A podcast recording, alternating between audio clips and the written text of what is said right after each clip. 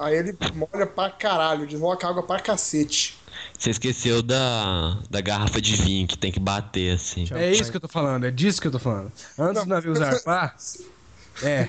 Antes do navio zarpar, eles quebram uma garrafa de vinho ou de champanhe, sei lá, eles quebram um caralho lá atrás do. do, do... Uma garrafa de champanhe pra dar um nome no navio. Quebra um caralho? Interessou. E antes de começar um conspiraquete interessante. Filha da puta. Sabe o que eu acho? Acho que desse grupo aqui, você é a mais afeminada.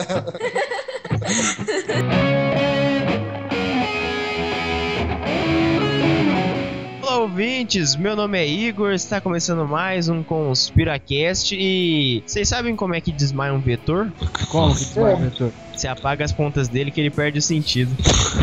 Puta que eu pariu. É, ouvintes, esse foi mais um Conspiracast. Olá, ouvintes, eu sou o Queiroz, amigo matemático de sempre. E você sabe, Gabriel, por que, que a galinha não é derivável? Nossa, eu sei. Por quê? Que ela Porque tem ela que- tem bico. Olá, ouvintes, eu sou o Gabs, o amigo pinguim de todas as noites, e essa eu sabia com maçãs. Madeira!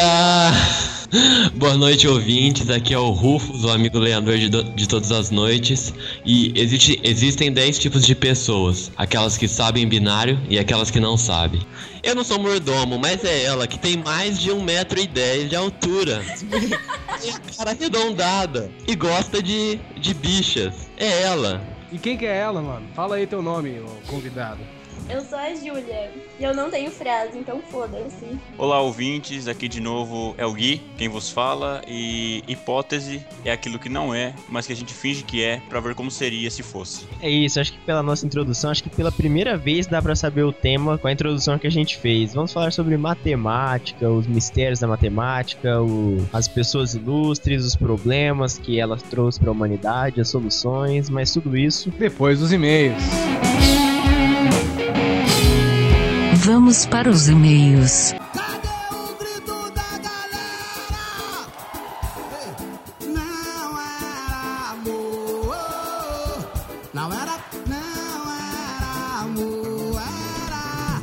Lá da. Não era. Queiroz. Cara, a gente recebeu e-mail pra caralho. E como a gente, assim, tem como ostentar e-mail, ao contrário de outros podcasts, a gente vai ler poucos aqui, né, Igor? É, vamos ler poucos. Vamos ler só 56.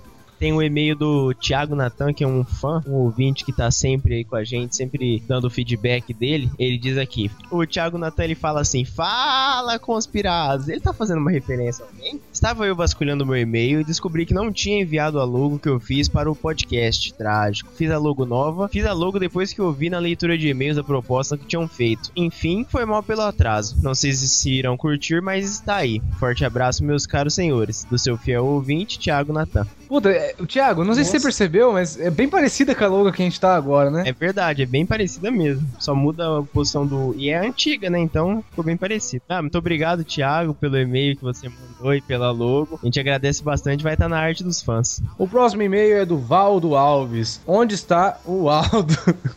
Cara, eu só quero fazer um comentário quando você, hora que você, agora que você vai ler. Eu gostei do site do cara. Esse cara é Conspiracast mesmo. Olha o site dele. Olha o site dele, Queiroz. O Valdo Alves mandou um e-mail pra gente. O site dele é johnny.deviantart.com. Johnny é com dois J's e com dois Y's. Tudo bem, E com você dois tira N's. E com dois N's. Vou soletrar o site do cara. JJUHNNYY. Ponto D-E-V. Nossa, eu não sei soletrar. Ponto o que, Gabriel? Você que sabe soletrar. D-E-V-I-A-N-T-A-R-T.com. O como vocês sabem ler, né? Vocês sabem escrever, caralho, foda-se. Agora vemos o corpo da mensagem do cara. Todas as religiões têm o mesmo princípio. O que muda são as formas, de acordo com a época e conforme as culturas idiosincrasia de um povo. Porra! Caralho. Bom, Gastou, as, as pessoas se confundem por causa dos símbolos que muitas vezes são interpretados ao pé da letra e que fazem com que os homens lutem por ídolos e não pela essência representada por eles, que no fundo são os mesmos. Olha, falou bonito. Concordo com ele aqui. Por exemplo, todas as religiões têm um semideus que nasce de uma virgem que gera o filho de Deus. Em todas existe um céu ou lugar de felicidade e luz e em todas existe um inferno. O símbolo de mão erguida com dois dedos é uma saudação universal que significa paz inverencial. Os homens perderam a síntese dessa essas sabedorias. Cara, o cara é bem lúcido, né? Acho que Não, ele é bem gostei. inteligente. Olha, O cara- referencial, Mandou- idiosincrasia. Mandou um e-mail pra gente aqui e tal. Olha, é um e-mail bem diferente do que a gente costuma receber, né, Igor? É. Fã que sabe ler, né? Fã tem letrado. Porque ele tem um, um léxico inarrável aqui. Isso vem bem a calhar porque acabou de acontecer aquele maldito atentado. A Charlie, né? A revista Charlie, eu não sei o complemento. Todo mundo tá mandando aquelas G Sweet Charlie. E bem a calhar, né? Bem na época. Massa esse comentário de religião. É um cara bem lúcido, né? É, agora é o e-mail do nosso amigo Matheus, corpo da mensagem. E aí, pessoal, queria começar dizendo aqui que já estava na hora de voltar mesmo. Com relação ao episódio, a primeira observação é sobre o Rufus. O que aconteceu com ele? Começou o episódio e depois entrou em um buraco de minhoca? RS. Rio, Rio Grande do Sul. Rio Grande do Sul, era isso que eu queria falar. Quando vocês falaram sobre. a- Risos grande. Esse tá risos minúsculo. É, ru- risos em caixa baixa. Quando vocês falaram sobre as manifestações da Copa, eu fiquei meio intrigado. Porque do mesmo jeito que as pessoas têm o direito de assistir aos jogos, é, tá ao jogo, mas enfim, corta essa parte, Igor, depois. Aos, jo- aos jogos. As outras, as outras têm o, o seu direito, as outras pessoas têm o seu direito de se manifestar contra. No meu ponto de vista, as manifestações no Brasil só ganham mais força porque as pessoas que não participam só criticam quem manifesta. E quando você não tem apoio, fica difícil de ganhar força e continuar. Agora em relação aos comentários, Muito obrigado, Matheus, pelo seu e-mail. Caralho! estou sentindo uma espera, treta. espera, continua, sim, continua, continua, continua. Agora A gente agradece por você ter mandado um e-mail pra A- gente. Agora a treta vem, agora a treta vem, vai. Agora, agora em relação aos comentários referentes ao Whatevercast, queria declarar, declarar aqui que já planejamos um método para que não tenha mais atrasos no- nos nossos episódios. Continue o trabalho de vocês. Sucesso para todos. Olha, se, agora eu fiquei ofendido. Ele não falou, continue, continue com o bom trabalho. Porque ele é recalcada. É, porque ele tava com um pegado ao ar, ele tava com o arzinho pego lá. Ah, eu acho que esse e-mail foi em- direcionado ao, ao Gabriel, não sei porquê. É, eu também acho. E aí, Gabriel, o que você tem pra falar pra se defender? Eu acho que é porque O que talvez. eu tenho... Não, não, peraí. O que eu Não, não, tenho não, não, pra peraí, falar peraí. é simples. Eu, eu acho que foi em direção ao Gabriel, porque a gravidade do Gabriel puxa, né? Muito obrigado. Oh. Ai, não, não, agradeço, agradeço. Realmente é bom ter, um, ter uma, uma posição de tamanha importância em vossa vida que você se lembra da minha gravidade. Mas com relação ao Matheus, Hum. a verdade é o que mais dói quando é falada. Fica pra você aí, Matheus. Agora eu quero pedir pro meu grande e querido amigo. Que Literalmente realmente... grande, né? Por quê? Eu ia pedir pra você? Não ia pedir pra você. Não, só falta Você eu. não é meu amigo. Só falta eu, só falta eu e eu vou ler do mesmo jeito. Ah, então lê aí pra gente o e-mail do Valdo Alves. Não, vou ler do Leandro Leandro Camargo. Camargo. Ah, é. Eu, eu fui lá pra baixo. Tem vários e-mails, né, Igor? Tem muitos e-mails. É foda isso, né, cara? Eu precisei de três monitores pra colocar todos aqui. E eu uso três monitores agora, né? Mano, eu sou babaca. Porque eu não tenho problemas com o mundo tecnológico. Ostentação. Oster, ô, Zoto, beijão pra você. Ô, cuidado, cuidado que você mandar um beijo. Não, o marido da minha do seu família. primo é complicado, hein? Não, é meu- da minha família Especifique, agora. especifique o local do beijo. Que vai que o pequeno resolve brigar com minha você. Caralho, o cara não deixou falar, meu. Puta que eu pariu. Eu não tinha acabado, meu. Vai Agora pode falar. cu, meu. Agora pode Vai falar, agora pode cu. falar. Não, lê o e-mail aí da, pra- do Leandro Camargo. Bom, Leandro Camargo escreveu assim pra gente. Olá, seres conspiradores. Gostei do cast. Sou ateu, como Gabrix. Não satanista. Não como o Gabriel. Não como como Gabrix. Gabrix. E pra mim o Natal é só mais um dia comum. Que só gosto por causa do feriado prolongado que posso ficar em casa descansando. Como a maioria das pessoas que fingem comemorar o Natal como um simbolismo religioso, mas na verdade é só pelo consumismo e o feriado mesmo. Caralho.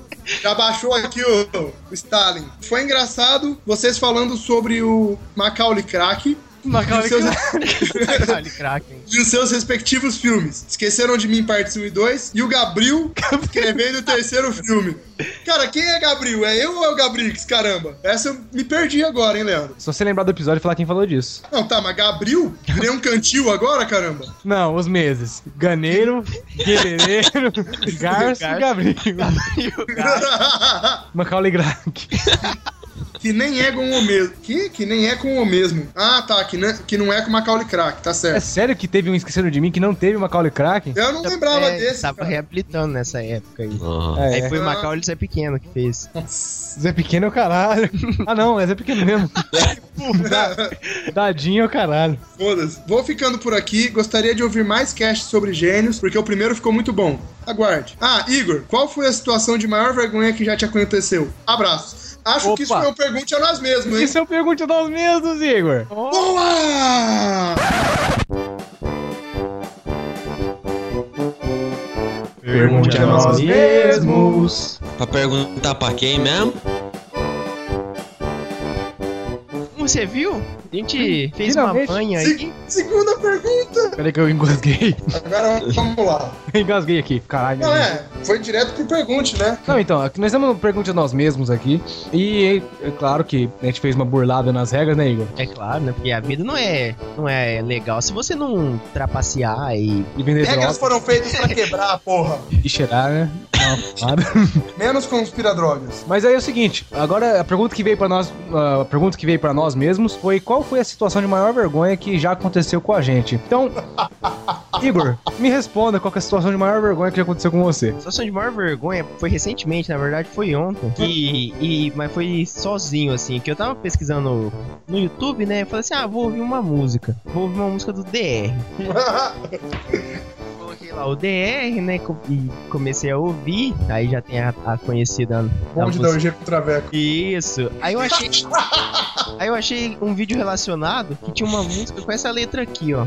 Eu não vou nem colocar tudo porque ela é muito medonha. Vou colocar só uma parte pra vocês verem, verem. Depois Não, responder por que mas que eu você vai põe no episódio, né? não, foda, vai estar no episódio, mas pra vocês lerem e entenderem o porquê que eu fiquei com vergonha. Vocês estão lendo a letra? Nossa! Caralho, mano.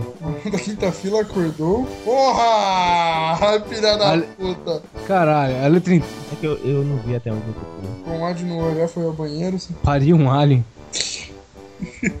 que bosta é essa, mano? Cara, eu não quero terminar de ler isso aqui, velho. Nossa, já embrulhou Depois meu do Rio estômago. Arruda já ficou ruim. Que porra é essa, Igor? Nossa, mano. Essencia, gritou o alemão. Tirou a roupa e deu um beijo no anão. Cadê aquele áudio do, do A Gabriel? aeromoça que escorreu, escorregou no chão cagado. Porra, não, para. Tá ótimo assim. Ah, entendi por que que você passou vergonha. Tua mãe entrou no quarto na hora que você tava ouvindo isso. Não, foi pessoal, eu falei, eu não posso estar ouvindo uma coisa dessa. Nossa, mano. Sério, Igor? Sua vergonha acabou de aumentar, né, cara? E, enfim, né? Rufus, grande lenhador. Fala aí. Qual foi a sua situação de maior vergonha? Cara, eu tava pensando aqui, eu acho que foi uma vez, tava numa festa, eu era criança, criança assim, sei lá, uns 10, 12 anos talvez, e tava tocando música de baladinha tal, e aquela luz pisca branco e fica totalmente escuro, pisca branco e totalmente escuro. E aí dá aquela impressão que todo mundo tá em stop motion. Aí eu tava correndo assim, porque eu era criança, né? O que que você faz numa boate quando você é criança? Você corre. E eu tava correndo e eu vi uma menina feia lá longe. E aí ela foi. A cada piscada da luz do, do stop motion, ela ia chegando mais perto. Tipo mais Batman. perto. Oi? Filme do Batman. É, só que na hora tava tocando aquela música do Olha, Olha, Água Mineral. E, ô Igor, eu, eu queria que você colocasse de fundo Olha, Olha, Água Mineral. Agora eu quero saber se a galera Transa nessa porra. tá com sede. Bebeu água. Tá com sede. Olha, olha, olha, olha, água mineral.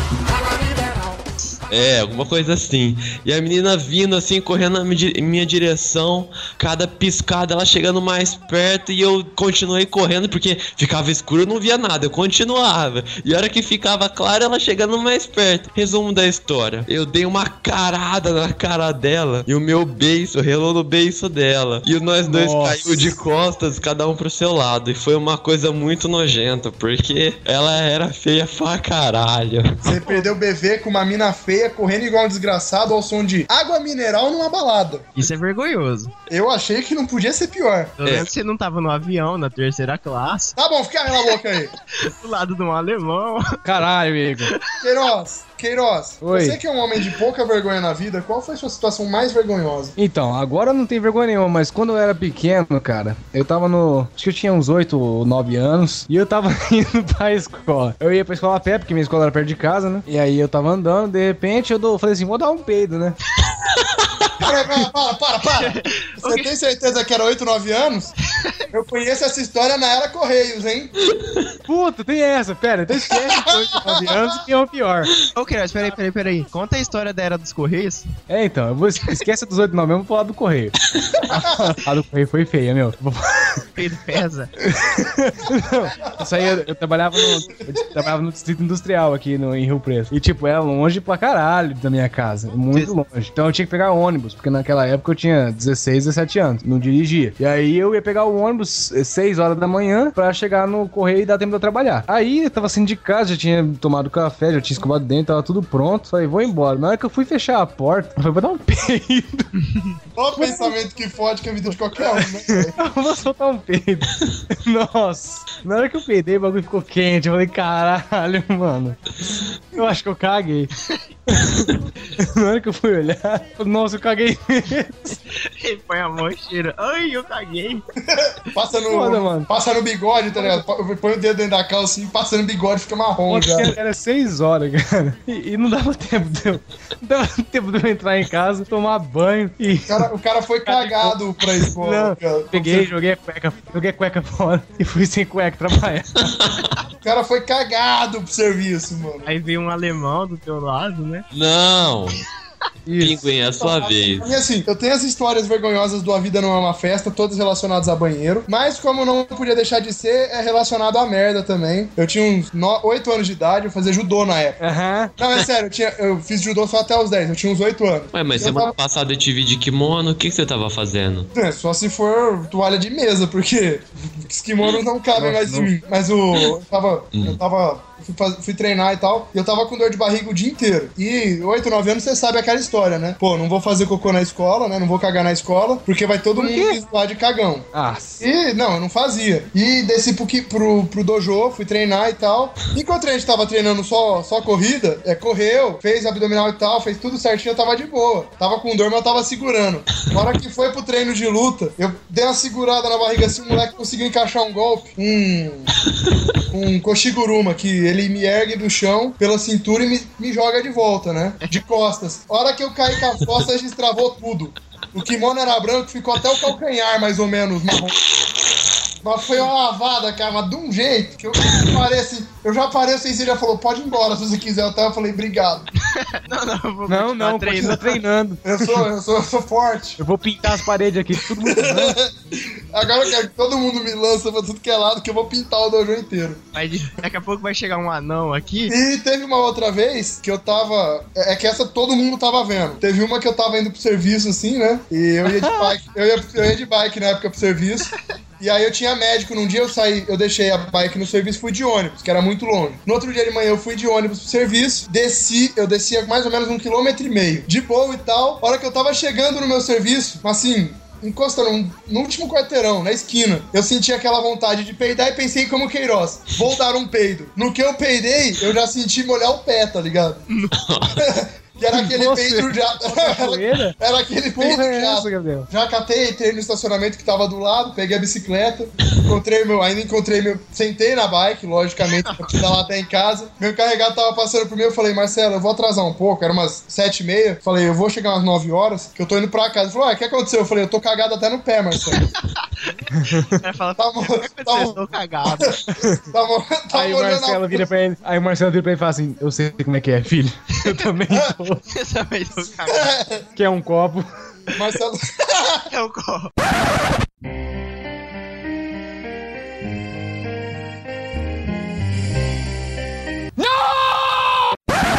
Marcelo é aquele carinha que eu mandei no Facebook uma vez, o ET. Mas, gente, depois dessas situações. Situações de merda, né? vergonha, É quase Depois dessas situações o avião de vergonha alheia. Ô, caralho. Depois dessas situações. Para com essa porra. É, eu queria saber, Quem transa nessa porra? querido amigo lenhador, você que tem a sanidade preservada, como que a gente vai mandar um e-mail para o Conspiracast? Ah, é muito fácil, cara. Você abre o seu, o seu e-mail, digita lá contato arroba conspiracast.com.br. Coloca um assunto que a gente vai conseguir identificar do que você tá falando e escreve lá a tua mensagem falando, falando da órbita do pinguim ou da, da ba- babaquice. Afeminada. Pode falar da afeminada também, pode falar da babaquice do Igor ou que que não, agora o que que o Queiroz é? Filho da puta. Achei sem Queiroz- graça. Ou então você pode falar o que você odeia no Queiroz. Olha aí, que boa sugestão. Tá vendo? Perguntinha da O cara não sabe o é, o cara não sabe do que falar de mim porque eu sou, olha lá o cara. O cara quer achar um momento de, pra me criticar para compensar os erros de português escritos por ele. Eu não tenho erro de português. Ô, ô Olha, Rufus, deixa eu É, perguntar. tem erro você já- geral. Não, não, não, peraí, peraí, peraí, peraí, peraí. é uma variedade Calma, linguística. calma. Você conseguiu desalgar legal a sua carne seca? Ficou desalgada, bem Verdade, legal. ó, começou aí já. Quando ele não usava o corretor de e-mail, né? Pois é. Não, tá, você manda um e-mail pra onde mesmo? Contato arroba conspiracast.com.br Mas e se Mas- eu quiser fazer uma pergunta para o Conspiracast? Daquelas que ninguém me responde, nem. nem. Como, é, como essa que foi lida agora nesse quadro com essa vinheta maravilhosa? Ai, Como é que faz, Rufus? Você mande, você mande. Você manda. Erro ortográfico falado, né, agora. Certo? Ele tá- Ele tá começando a se liberar, então ele tá. Release the Kraken. Release. Você pode mandar para pergunte arroba conspiracast.com. É isso mesmo? Tá certo. Tá certo? Ah, que eu achei que não fosse. Com, é, pergunte arroba conspiracast.com.br. Você pergunta se, se o Lucas é viado, se o Lucas é analfabeto. Você pergunta o que você quiser. Você vê que o cara todas as trans... características que são do Rufus. Ele, ele quer ele fazer. transferiu tudo pra você, né? Pessoa. Muito bem, mas e se eu quiser falar com vocês do Conspiracast, eu que sou um ouvinte, quero falar com vocês, mas eu tenho algum tipo de retardo mental e meus genes são parecidos com os genes, os genes, Os gêmeos, os gêmeos. olha que bosta, são parecidos com os genes do Gabriel Pinguim. Como é que eu faço pra comunicar com a gente, Igor? Se você for burro, você abre seu, seu Chrome e digita facebook.com barra conspiracast. Lá você vai ter uma parte do site, na verdade o site inteiro, só que no Facebook. Vai ter link pros nossos episódios, pros artigos do Gabriel. Você vai poder deixar mensagem na página, mensagem Botar. gente, vai poder votar no Conspiracast Votar no homenageia. No Conspiracast homenageia. Que porra é essa? É uma série que a gente tem, que é a série de maior sucesso no podcast, no qual a gente homenageia programas nacionais, podcasts nacionais. Você vai entrar lá e você A gente, a gente homenageia programas nacionais? É, Que nem Mas só os, Esquenta? que tem, só os que tem e-mail, tá? é que nem esquenta, é. Domingão do Faustão. Domingão do Faustão, do Gugu, é, teste de fidelidade, Nossa. Sônia Abrão, só coisa boa, assim, sabe? Então você vai entrar lá e você vai votar no Conspiracast Homenageia. Como é que eu faço pra fazer um voto meu? Bom, você pode clicar ali e comentar o podcast que você quer ver homenageado. E se ele já tiver marcado ali, o que, que eu faço? Eu comento Aí de novo? Você só... Não, aí você, pra não ser burro e demonstrar que é um ouvinte nosso, é. hum, bom, você curte, você curte o comentário que já está o podcast que você desejaria ouvir aqui. Aqui Ah. a votação, ela está três votos pro MRG, dois pro Tosco Chanchada, um pro Nerdcast, vou votar mais, um pro Braincast e um pro ChupaCast. Chupa, chupa, cast. Chupa, Mas- chupa cast. Novos ouvintes, eles adicionaram três podcasts novos para essa votação, só que cada um tem um voto ainda, que é o Mundo Freak, Pauta Livre News e o Mitografias. Então, se algum desses é o seu preferido, você dá um curtir no comentário do ouvinte. Se, se o seu preferido não tá aqui, você deixa o endereço, deixa o link ou deixa o endereço do episódio, que é você quer que a gente homenageie um episódio específico, e a gente vai ver quem vai ganhar e vai fazer o episódio maravilhoso, os nossos, nos moldes deles, mas nos nossos moldes com o tema dele. Foda-se. O Ministério do Conspiracast adverte. Não vale ser votado, nem mesmo nem Monacast, nem Overcast, Verdades Absurdas. Isso mesmo, isso mesmo. Mas é o seguinte, Igor, eu queria falar um negócio pra você agora. O que que é? Tem duas promoções rodando no site aí, e eu queria saber, a sua. Rufus, você sabe qual que é a promoção que tá valendo pros ouvintes aí, que eles podem interagir conosco de uma maneira mais produtiva? Ah, eu sei. Eles podem mandar um e-mail sobre o Conspiracast, falando as suas impressões do, do nosso podcast, dos participantes. Por que você faria isso? Ah, eu te, eu te falo. Porque você quer ajudar a gente a descobrir qual que é a nossa cara. Eu quero melão. Sem ser a cara do espelho, a cara que o nosso podcast tem pra você. Ah, mas. E eu vou fazer isso aí- como? Eu vou mandar um. Como é que eu vou fazer isso? Eu vou mandar um texto enorme descrevendo cada um dos integrantes, essas coisas assim ou não? Não, não tem essa necessidade. A gente quer um negócio conciso, porque Os nossos ouvintes têm o poder de conseguir falar tudo que eles querem com poucas palavras. Uma frase, uma palavra por participante já é o necessário. É, é o a gente não quer é. ler muita coisa, né? É. Mas peraí, para. É, vocês Pediu estão pra aí- parar, parou. É, vocês estão falando, ah, a promoção, a promoção. O que, que eu ganho com essa porra se eu for o escolhido? Um joinha. Joinha. Legal, hein? O Obrigado. que que ganha, Igor? O que que ganha, Igor? Bom, se você for escolhido, depende. Você pode salvar o mundo das máquinas, você pode se tornar um vilão Sith, você pode ir pra uma escola de magia. Vai, varia muito da, da sua religião. Depende do livro, né, que você tá É, lendo. depende do livro. Mas se você for escolhido no Conspiracast, você vai participar de um episódio com a gente. Assim como a Júlia e o Guilherme Freire estão participando agora nesse episódio, hein, gente? Isso. Estão quietos pra leitura de e-mail. Ei, Eles qual que é estão outra calados, né? Porque a gente amordaçou a Júlia, pro- op, né? Hum. aí, É outra tem promoção, né, Queiroz? É, tem outra promoção. A promoção. Cala a boca, Júlia. Ó. Aproveitar que ela não pode responder. Ô, Igor, qual que é a outra promoção que a gente faz? Que a gente quer saber quer receber fotos e outras coisas? Como é que funciona aí? É a gata Conspiracast. Você, mulher, 18 até 25. Bom, mas sem, é, a gente tá fazendo aqui o jabá dos nossos amigos, o Whatevercast. Entra no site deles lá, www.whatevercast.com.br. Eles têm um conteúdo lá um tanto quanto engajado com a política social e com o futuro brasileiro. Exato, os novos baianos. Só os baianos aí, o Semana de Maia, semana de 22. Mas é isso, acho que a gente pode ir pro episódio com essas informações, né, Igor? Certo, pro episódio.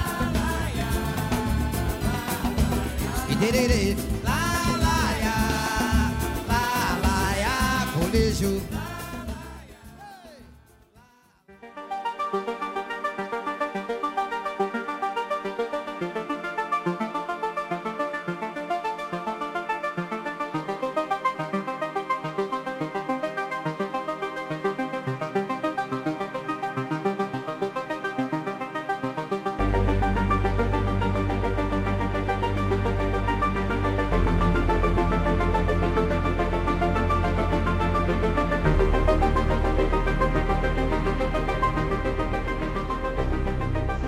episódio acho que poderia até ser um episódio de terror, né? Porque pra mim é um episódio de terror. Porque traz vezes. É, inclusive pra Júlia agora que vai usar muito, é, é, uma, é um terror. Que é matemática. Me assombrou durante anos, é, mas eu venci ela com muito esforço. E agora eu caí em um território que ela tá de novo e eu não tenho escapatória. Mas eu gostaria de. Eu tenho aqui tem vários, várias pessoas que usam a matemática no seu dia a dia, no seu estudo. Eu gostaria de, de começar assim perguntando o que cada um, o que motivou vocês a estudarem matemática ou algo relacionado à matemática. Acontece que quando eu era criança, minha mãe me deixou cair de cabeça no chão e fiquei retardado. Não, não, Foi por isso. Isso é engraçado. Foi por isso. Então, cara, na verdade eu queria sempre, eu sempre quis ser professor. E eu não sabia de que matéria que eu queria ser professor, tá ligado? Eu sempre, eu sempre quis ser um palhaço, né? Daí, eh, de uns tempos pra cá, no meio do colegial e tal, eu vendo a necessidade onde os outros eram retardados, no caso meu amigo Igor, que eu tive que ensinar ele algumas coisas. Eu falei, mano, eu vou ser professor de matemática, eu acho que era a parte mais fácil. Nossa, então se eu fosse inteligente, hoje você estaria na rua, né? Estaria dando aula de história da arte agora. Gramática, né? Você estaria É. em Assis. Mas aí foi isso, eu decidi fazer matemática.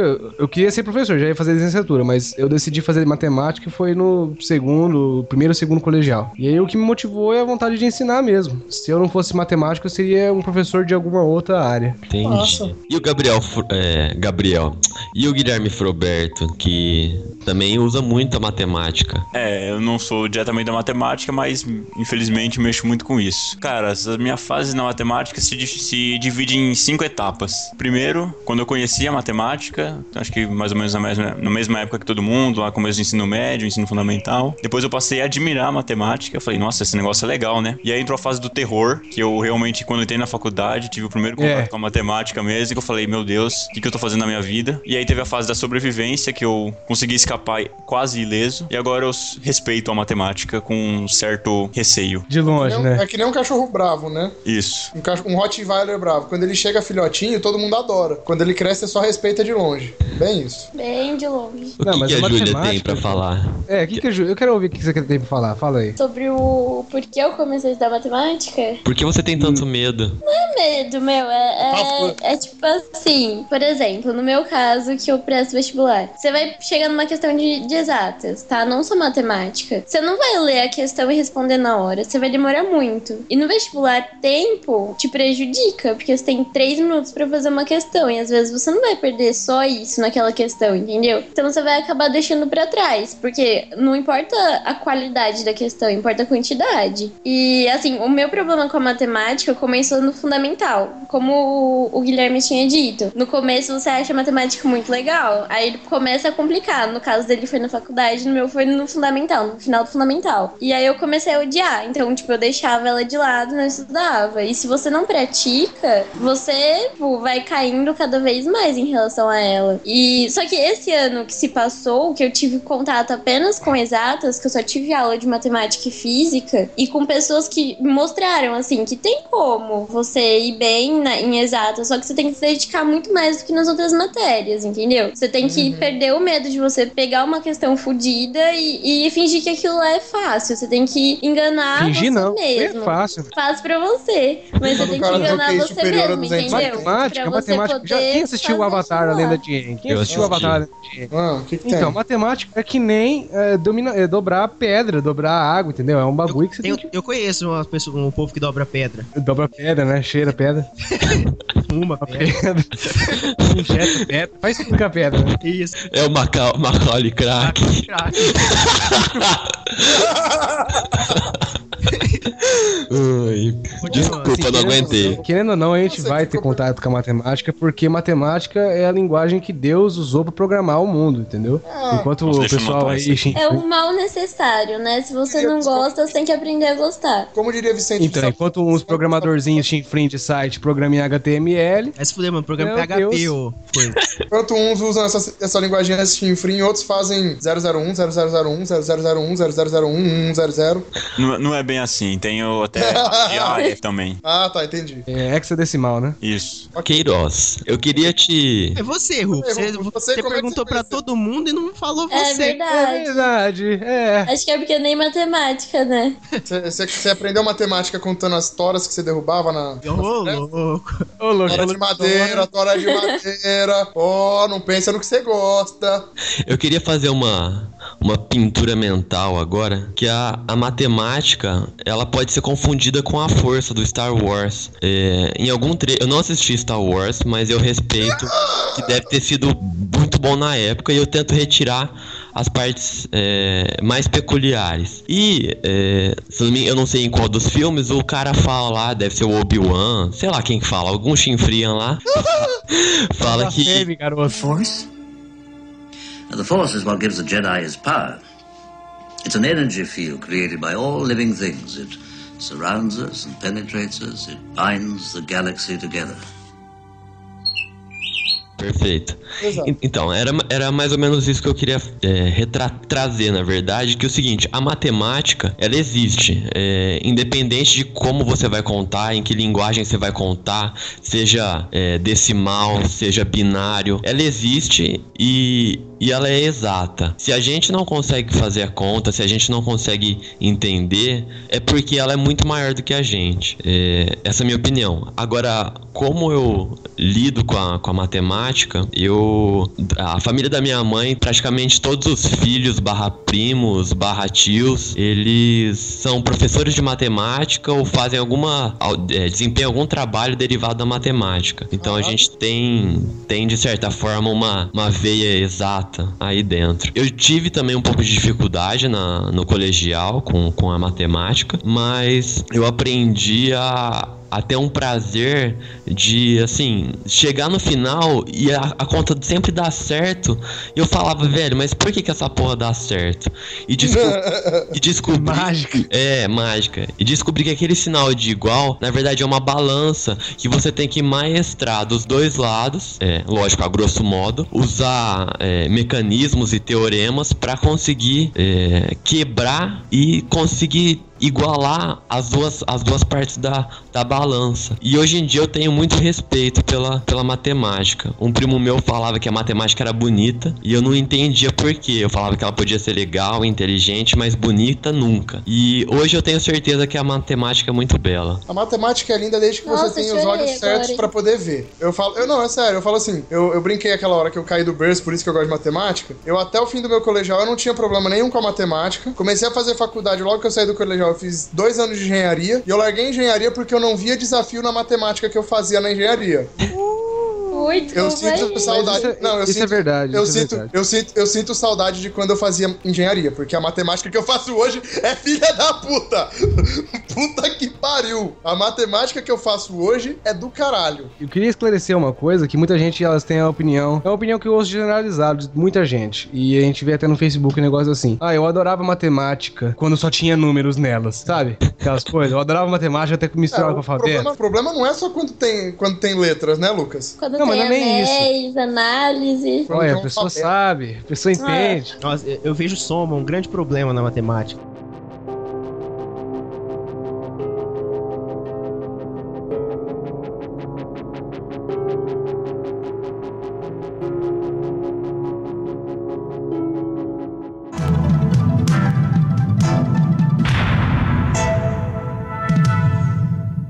Curso de Matemática do Ensino Médio.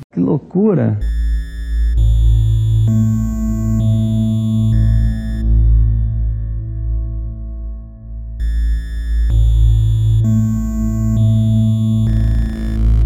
Mas só pra esclare- esclarecer meu ponto, é que é o seguinte: por que, que a gente usa letras junto com o número? Por que a gente mistura isso? É porque o matemático, ele quer a verdade absoluta, ele é um cara curioso. Ele quer entender como é que as coisas funcionam, mas não quer que entender como que funciona só pra um caso específico. A gente quer todos os casos.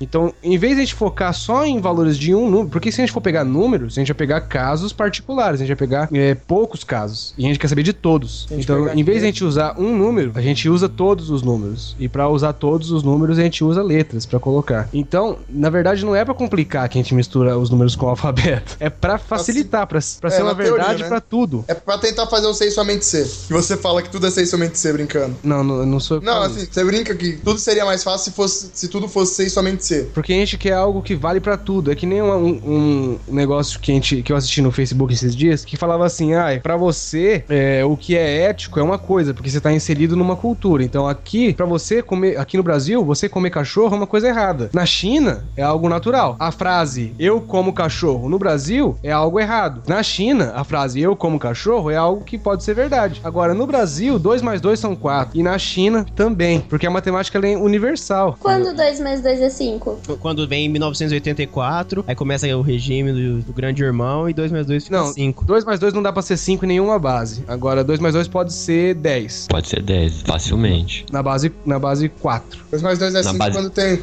um truque de erro de conta que parece que é verdadeiro. É, você faz um é- absurdo com divisão é um por zero. É, você faz uma falácia. Você falou, Lucas, da verdade universal. Lembra uma historinha que você me contou uma vez. Você me corrige se eu, se eu falar alguma coisa errada. Tinha três passageiros dentro de um trem: um ateu, um religioso fanático e um matemático. Aí eles passaram por um campo e viram uma cabra. O religioso fanático disse: Olha, aquela cabra é a prova da existência de Deus. O ateu falou: Não, aquela cabra é a prova da, existen- da inexistência de Deus e sim da ciência. E o matemático virou e falou: Prove que aquilo é uma cabra. Isso é um matemático. É, o matemático é isso, cara. É, é legal, cara. É muito legal quando você sai do ensino médio. As questões do ensino médio são bem assim, né? Tipo, resolva essa equação, calcule o determinante dessa matriz. Encontre Ou é um um pro- X. Isso, encontre um X e tal. Ou é um probleminha, tipo assim, ah, é uma população de bactérias dobra de, de, de habitantes e tal, tal, tal. É um probleminha, sabe? É direto. Agora você chega na faculdade. faculdade. Demonstre que tal corpo denomi- é, é um anel, sabe? Prove que isso existe. É, é, é uns negócios muito cabuloso, entendeu? Você tem Calcule a área da a área do cilindro em- com base na sua integral dupla e foda-se. sobre. Não, eu, não, é, eu falei, eu, eu sei que eu falei merda, mas eu tô dando um exemplo bobo. Teve um maluquinho, acho que era Goethe o nome dele, alguma coisa assim, que ele fez uma, uma equação pra provar que não dá pra provar tudo, né? Teve um negócio assim também. Não, existem coisas, contas que a gente faz, existem resultados que a gente faz que servem pra não perder tempo. Que nenhum dos problemas clássicos da matemática é a quadratura do círculo. É tipo, é um problema idiota. pra- Se a gente for ver hoje em dia, ninguém vai perguntar, ai, por que será que dá pra eu fazer um círculo com a mesma área de um quadrado? Ninguém vai pensar nisso, mano. Você não vai usar. Não vai. Quem que teve a ideia, né? Ah, eu quero pôr a mesma área de um quadrado em um círculo. É, Por que não? Teve dessa, teve dessa. Prove. Aí, então, aí que tá, não dá pra provar. Então, em vez de perder tempo é, tentando provar que dá pra colocar um círculo dentro de um quadrado, é, as pessoas fizeram contas pra mostrar que é impossível mostrar que um quadrado tem a mesma área que um círculo. Daria no caso, pra exemplificar isso só falando ou você teria que desenhar? Não, você vai ter que fazer uma prova, uma demonstração matemática, né? Não, não, mas eu falo assim, Pra caralho. aqui Não, pra dá pra você falar a demonstração matemática, você vai falar, mas a pessoa não vai entender porra nenhuma. Tem que ter desenho, tem que ter. Você tem que visualizar tudo. Sim, mas é que eu queria, assim, dar pros ouvintes uma, uma ideia do porquê não daria. Ou melhor, como que os caras provaram que. Gente, quadrado é quadrado. Não, não. Tá, É, é que eu falei também o problema errado. O problema não é, é- A gente consegue, a gente sabe qual que é a área do círculo, a gente tem uma fórmula pra isso. Inclusive, Júlia, você sabe a fórmula? Ô, pera Área do só um círculo. pouquinho, pera só um pouquinho. A hora que a Júlia falou que quadrado é quadrado e círculo é círculo, sabe o que eu pensei? Na Júlia. Homem é homem, menino é menino. em forma de macaco, tentando pegar um- uma peça redonda e Sim, colocar colocar no quadrado, tá ligado? Aí olha e fala assim, não dá, né? Não, não é nem isso, a gente pode. A gente, Nem tem uma precisa de fórmula. matemática pra provar, então. Não, mas a gente consegue. Eu sei te falar qual que é o tamanho. Se eu tiver um círculo com raio tal, você me dá um raio aí qualquer. Você me fala um número que você quiser. E eu consigo falar qual que vai ter que ser o tamanho do lado do quadrado pra que eles tenham a mesma área. Gente, eu uma consigo falar observação. você. Essa conversa tá me deixando muito triste. Eu consigo te falar qual que é o lado do quadrado. Mas ah, o problema é, eu consigo es- desenhar esse quadrado e esse círculo usando só uma régua e um compasso? Tipo, você vê que o problema é inútil. O problema é bem inútil. Você fala isso Mas porque vai dá. chegar numa dízima periódica? Ou numa Não, não é nem dízima porque não vai. periódica? Aí tem. Aí que vê. A matemática é uma coisa filosófica, cara. Você conhece o número pi? Sei. Então, o pi é um número especial. Ele chama o pi de número transcendente. E o Certo. 8 pi? Hã? O que o Indy falou pro outro, né? 8 pi. Ah, então beleza. Pode fazer o episódio aí. Número transcendente. Por que, Lucas, que ele é transcendente? Ele é o número do Ele tá Johnny Depp. Vamos dizer assim, ele não pode ser. É um número transcendente, ele não pode ser resposta de uma equação bonita, digamos assim, só pra ficar mais simples. Tá, não entendi. Seja mais específico. Pega uma equação aí que você pensa. Fala uma, um, uma- num polinômio aí. Uma equação de segundo grau. Fala aí. É, x x ao quadrado. x ao quadrado mais x mais 1. Isso. Olha lá, tá vendo? O- o- a equação que o Guilherme Frey fez tem coeficientes com números inteiros. Certo. Nunca que pi vai ser resposta dessa equação. Nenhuma equação bonita, do jeito que o, que o Guilherme falou ali, que é feita com números inteiros ou números racionais, nenhum- essas equações não podem ter resposta igual a pi. Pi não é resposta de nenhuma dessas. Mas número bonito você se refere a número inteiro, número natural. Racional, racional. Certo. Esse negócio de números bonitos vem muito dos gregos, né? Porque a matemática deles era muito baseada em geometria e números inteiros, porque eles gostavam de medidas. É, eles gostavam de números inteiros e, inclusive, Pitágoras, ele foi assassinado, barra se matou por causa do teorema dele. É, e ele, ele matou um cara também, né? Ele, ele matou um cara porque... Por conta da diagonal do quadrado. Isso, isso. Caralho, porque Eu a diagonal... estudei, rapaz, eu estudei pra essa A pauta. diagonal do quadrado é um número irracional. E aí ele, ele ficou puto, Ele porque não, não. é um número inteiro. Sempre é número inteiro e tal. O aluno dele contestou, ele provou, ele falou, eita, caralho. Morre! Mas só pra terminar aquela questão do quadrado e do círculo, a gente não consegue construir um quadrado e um círculo de mesma área usando uma régua e um compasso por causa do número pi, que ele não pode ser resposta das equações bonitas. E digamos assim, o quadrado, a equação que gera o quadrado é uma equação bonita. Então Sim. não tem como colocar o pi ali no meio pra fazer a mesma área. Matemática filosófica, cara. Eu acho isso legal. Eu A gosto. grande maioria dos filósofos antigos também era matemático. É, e, e isso tem até a ver com o que eu. Porque assim, o grego, ele. A matemática se desenvol- se desenvolveu bastante lá, mas antes dos gregos, a matemática era usada, tá? Tem a pirâmide, é lógico que ela era usada. Mas ela, ela era usada pra aplicação, tipo, pra construir alguma coisa, pra somar, fazer uma, alguma coisa de economia, quantas, quantas ovelhas, quantas coisas você tem. E os gregos, eles não valorizavam muito o trabalho aplicado, o trabalho manual. Eles achavam isso um trabalho menor. E aí até a matemática mudou por conta disso, porque eles começavam a, começaram a filosofar. Porque o filósofo, o ócio, né, era valorizado na, na Grécia. E isso era legal. Por isso que ela deu essa meio que mudar. Lógico que ainda existe matemática aplicada. Mas na Grécia eles valorizavam um pouco mais essa matemática filosófica. O ócio criativo, né? Uhum, é. É a era de ouro lá, quando eles ganharam aquelas guerras lá do. Enfim, isso é por outro tema.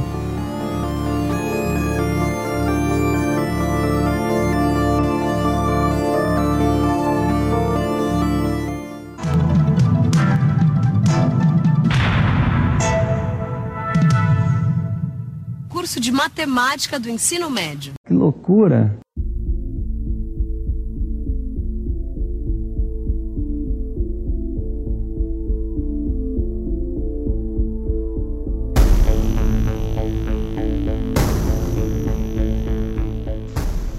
Mas, ô, ô Queiroz, é, falando sobre filosofia dentro da matemática, você tem alguma, alguma informação preciosa para compartilhar com a gente sobre isso? Sobre filosofia e matemática? Isso. Pô, cara, você pode pensar em, por exemplo, racionalismo, que é uma vertente que a gente estuda na filosofia. Inclusive, a Júlia deve estar estudando isso aí pra passar no vestibular. Já terminei da filosofia.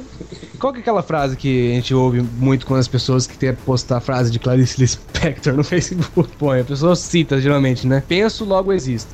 Clarice Lispector. Lis, é, Lispector, Clarice. Clarice. De quem que é essa frase? Penso, logo existo. Ah, era o do.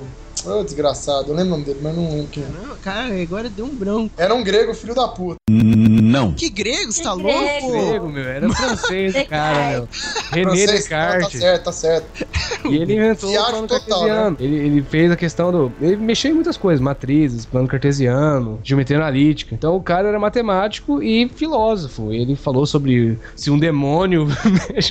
ele falou sobre demônio, cabeça de morcego, cheio de Ah, crianças. é o da Matrix, né? É, Eu, eu gostava dessas aulas. tem vários outros casos. Newton mesmo era um filósofo e ele inventou o cálculo praticamente sozinho. Na verdade, o Newton, quando ele descobriu a gravidade e todas essas coisas, não Ele- tinha ele nenhuma não base. descobriu, ele inventou É, a gravidade. Tá, Ele quando inventou, as coisas antes quando ele flutuavam. inventou- Flutuava, é. Quando ele inventou o oxigênio, então, que ninguém respirava mais, é, ele teve que criar matemática porque não existia matemática suficiente para a teoria dele. Exatamente, Assim como o ele teve Einstein teve que criar uma matemática nova. Então, toda essa matemática que a gente tem hoje, a mais, mais o cálculo, mais diferencial integral, foi criada pelo Newton. Senão, a gente estaria estudando a aritmética básica ainda de, dos gregos. Seria tão É, mais por- fácil ser um professor É de matemática. falar. E aí eu vou falar um negócio do Newton agora que eu assisti Cosmos e eu quero compartilhar com o vocês. Cosmos é bom, hein? com os ouvintes. Você vai então, você vai saber o que eu vou falar. Que o Newton quase inventou a astrofísica. Você viu esse episódio? Ele, tá, ele, tinha, um, ele tinha trabalhos de ótica também. E tem o, o Dark Side of the é Moon. óculos? É, vendia, cara.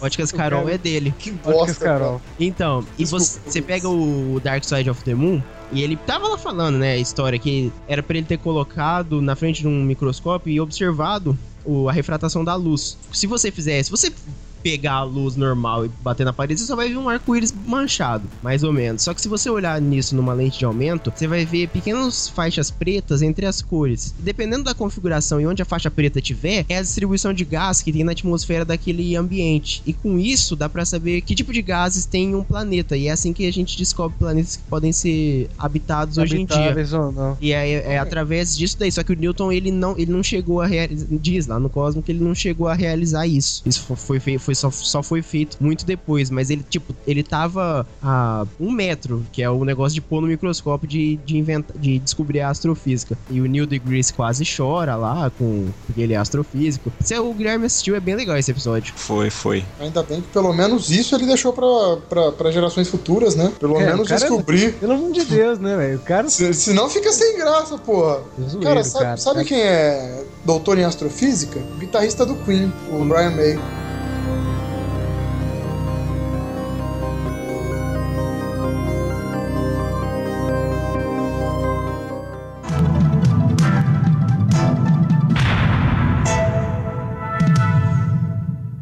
Curso de matemática do ensino médio. Que loucura.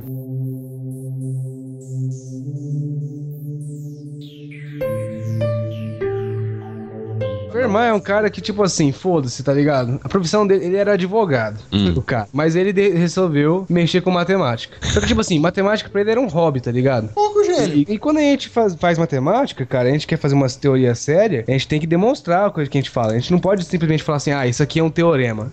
Aliás, vocês sabem o que, que significa teorema? O que, o que seria um teorema? Momento Aurélio. Teorema é uma verdade absoluta que Hã? foi demonstrada através de fatos que a gente já conhecia. Geralmente ele é um resultado muito importante. Então, tipo assim, é, uma, é um resultado que a gente vai se embasar depois pra fazer outros resultados. Só que ele é muito importante. Não é tipo assim, ai, 2 mais 2 é 4. Isso é verdade, mas eu Mas não é tô uma usando dois- o fato de 2 mais 2 ser 4 pra nada. Então ele não é um, um teorema. Agora, o teorema de Pitágoras, sim. Porque ele me garante que o triângulo lá daquele jeito faz aquilo lá. Certo, bom, e aí? E, o- e quando a gente faz um teorema, a gente tem que demonstrar ele, certo? Pra provar que é verdade. A gente só não pode falar, tipo assim, ah, o Rufus é gay e assumir que isso é verdade, entendeu? Tem que mostrar que Tem que provar. É realmente gay. É, provar. Não é porque certo. no meu celular tá salvo lá Rufus GLS que ele é realmente viadão. Certo, então como você provaria? Caralho! De bichas, essa porra dá certo. Vai, vai, vai, Queiroz. delícia, cara! Vai! Vai! Então, o Fermat ele falava os teoremas dele e não demonstrava nenhum deles. Nossa, que Isso lixo. deixava- então, ele demonstrava, ele deixava a comunidade matemática séria, puta, porque aí depois que eles iam ver os resultados que ele falava que eram teoremas, ia lá e, e mostrava que era verdade mesmo. Então ele falava a verdade lá, não demonstrava, depois alguém falava, ah, isso aqui tá errado. Aí começa a mexer no negócio e vê que tá certo. Puta que pariu, filho. Então me- ele era um filho da puta. Ele errou, E- ele errou também, né? Não, deve ter errado, mas o- os teoremas que ele deixou, inclusive o último, o último teorema de Fermat, eu já com- falei disso no episódio passado, foi pano pra manga durante muito tempo, cara. E por que foi tão polêmico assim? Então, o, o último teorema de Fermat, ele falou um negócio lá que falou assim: ah, isso aqui é verdade. E deixou. Só que ele não demonstrou. E aí que tá. Ele foi sarcástico no dia que ele escreveu isso aí. De- a história, a lenda que segue entre a gente ali, que é contada de, de ancião pra ancião. No culto que vocês frequentam, né? A gente frequenta o culto, né? O pessoal que é da matemática, a gente adora o Euler lá. Mata uma virgem por culto e. É, de, é, de tá difícil hoje em dia. Não, já pega um matemático, porque o matemático geralmente é virgem. Ou pega um cara cientista da computação. Mas, Tem de monte, tem. Tá sobrando. A lenda, a lenda que passa é que ele tá- tinha um livro de matemática, não sei que livro que era, mas ele pegou esse livro e escreveu lá. É, o, teu, último teorema de Fermat. A equação x elevado a n é igual a y elevado a n mais z elevado a n, onde x, y e z são números inteiros, essa equação não tem solução para n maior do que 2. Agora, eu sou leigo, e o que, que, que quer dizer isso que você acabou de falar? É que o teorema de Pitágoras não vale pro do 2 pra cima. Não vale pra número inteiro. Puta, então esse cara aí, ele era tipo o Coringa, jogava, fazia o caos, deixava o caos assim, ó, tô deixando aqui. É, E- não, mas ele, nesse último ele foi muito filho da puta, porque ele escreveu assim embaixo. Eu até tenho a demonstração pra esse teorema, mas eu não vou escrever aqui porque essas páginas aqui são muito curtas. Aí sabe o que ele fez? Colocou as duas mãos na cintura, empurrou um pouquinho a barriga pra, pra frente e falou assim: Te fudi muito, né, cara? Não, ele Saiu- deixou, tá ligado? Saiu pulando e cantando, trololó. E isso ele fez, cara, deixa eu só pesquisar aqui pra não falar uma merda inacreditável, como diz o Igor. Não, ó, ele viveu até 665, 1665 ele viveu, o Fermat. Ele era gordinho também. Olha, Gabriel, olha lá. Obrigado. Quando é que isso foi Mas- provado, Lucas? Quando que isso foi provado? Ele, foi, ele provou em 1994. 94? Ah, então É. tá bom, então. 330 anos sem provar. E adivinha? Ah, O teorema que ele falou era verdade. conseguiram provar, né? Graças a Deus. Morreu com a risadinha, né? Aqui já, Mas aí- Fermat. Pierre de Fermat. Um grande Então. filho da puta.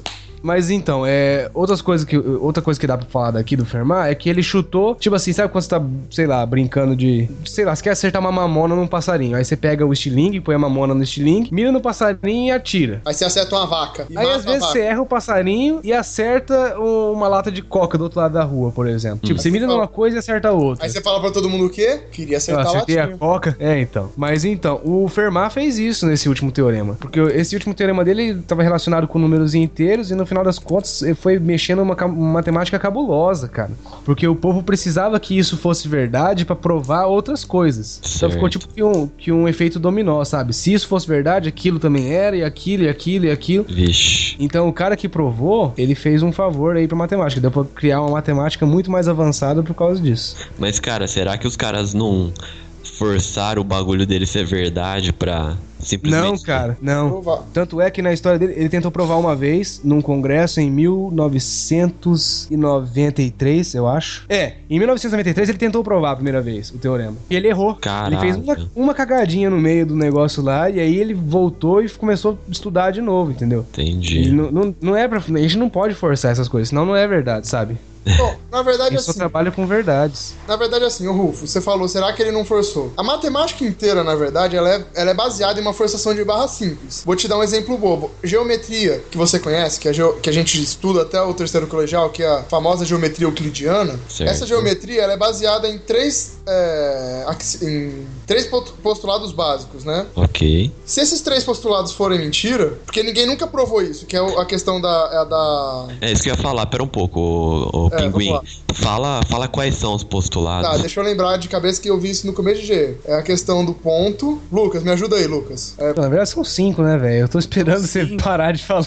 Não, então vai, me ajuda. Eu tô, eu tô pedindo pra me ajudar porque eu não lembro. Se eu estou Deixa eu falando pegar pra me aí. ajudar, me ajuda, caralho. Aqui, ó, eu lembrei aqui, ó, da- das minhas aulas quando eu fiz matemática. Dados dois pontos distintos, há um único segmento de reta que, un- que os une. Esse é o primeiro. Isso. Um segmento, um segmento de reta pode ser prolongado indefinidamente para construir uma reta. É por isso que eles usavam uma régua que não era marcada e era só um pedaço sem nada. Dado um ponto qualquer e uma distância qualquer, pode-se construir uma circunferência de centro naquele ponto com um raio igual à distância dada. Ok, próximo. Uhum. É por isso que o compasso dele sempre fechava e não abria. Ah, e aí? Todos os ângulos retos são congruentes, semelhantes. Congruente. Se uma linha reta corta duas linhas retas de forma que os dois ângulos internos de um mesmo lado sejam, em conjunto ou soma, menores que os dois ângulos retos, então as duas linhas retas, se forem prolongadas indefinidamente, encontram-se num ponto no mesmo lado em que os dois ângulos são menores dos dois ângulos retos. Melhor, deixa eu reformular esse postulado pra falar ele mais bonito. Pega uma reta e um ponto que não tá na reta. Uhum. Por esse ponto só tem uma reta que é paralela. Tá, A, a primeira reta. Isso, claro. Ok. Só que aí que tá. Esse é o gancho do Gabriel, né? Fala aí, Gabriel. É, porque essas são as cinco verdades absolutas que a gente vê na geometria euclidiana que todo mundo conhece. Só que tudo se baseia nessas cinco verdades. Se uma delas for mentira, porque nunca foram provadas, cai toda a teoria de Euclides. Então toda a geometria euclidiana que você conhece, A ao quadrado é igual a B ao quadrado mais C ao quadrado, onde B e C são catetos e A é hipotenusa, isso já não é verdade. Então tudo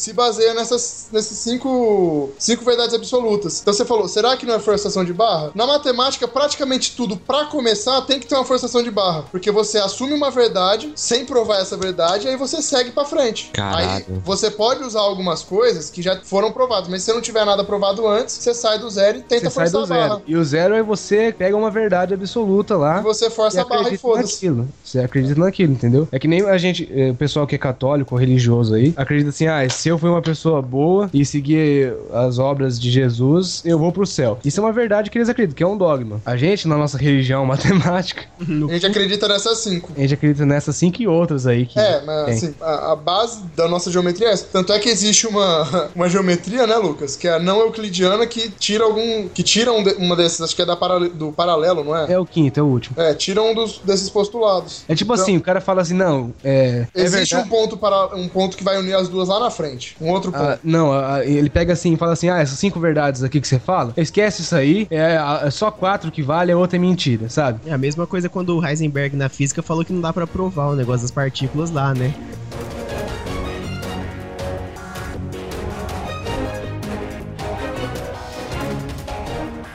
Rufo, você que tem 60 anos de idade, fez o ensino fundamental aí lá atrás, lá na puta que pariu, na época que ainda ajoelhava a Fez criança. Mobral, ele fez Mobral. Não, ainda ajoelhava a criança no milho quando ela não aprendia a fazer dois Aquele- mais dois. aquele- Palmatória, enfiava Aquele, cu não, aquele esquema de alfabetização da ditadura, desenha uma casa, aprendeu a escrever casa. Aí você se lembra, Rufus, de um problema que tinha que era assim, ó. Um trem saindo de São Paulo com destino a Rio de Janeiro, sai da posição X, se movendo a 80 por hora. Enquanto isso, de- do Rio de Janeiro, sai um trem da posição Y, Y com destino a São Paulo, a 60 km por hora. Sabendo que os Nossa, dois faz estão indo... tanto tempo a gente vê que a gente não evolui, né? Porque essas É, então, pessoas até hoje. É, exatamente. Sabendo que os dois trens estão indo ao mesmo, é, na mesma direção, em que posição, quanto tempo e qual será a velocidade em que os dois irão. A velocidade final que os dois irão colidir? colidir. Primeiro lugar, eu queria pedir que internem esse filho da puta que fez a questão. Não, é sério, o filho da puta sabe que tem dois trens na mesma linha que vai se bater. Vai morrer uma 500 pessoas. E o filho da puta, ao invés de denunciar e falar, parem o trem, não. Ele manda pro, pro vestibular, fala, e aí, que horas que vai bater? Na verdade, não, Não. Porque o cara tava antecipando já que ia ter o aerotrem no século. XXI. Desgraçado. O aerotrem. Porra, manda parar o trem, caceta. Não, escuta essa. Outra vez eu tava fazendo análise das questões das provas. Porque, tipo, eu pego provas antigas e faço análise do que geralmente cai. E uma das questões era exatamente isso que você tá falando. Mas era, um- assim, era um trem que tava andando numa velocidade X e o cara ia pular do trem. Aí ele contava a história, que o trem tava vindo, o cara ia pular. E tava assim, tipo, "Parente, não faça isso. Ah, é, não, é claro, porque eu tô lendo, o trem, eu tô vendo ali, ah, o trem vai pular, pô, vou pular junto. Ê! Boa ideia, eu vou fazer isso na minha vida.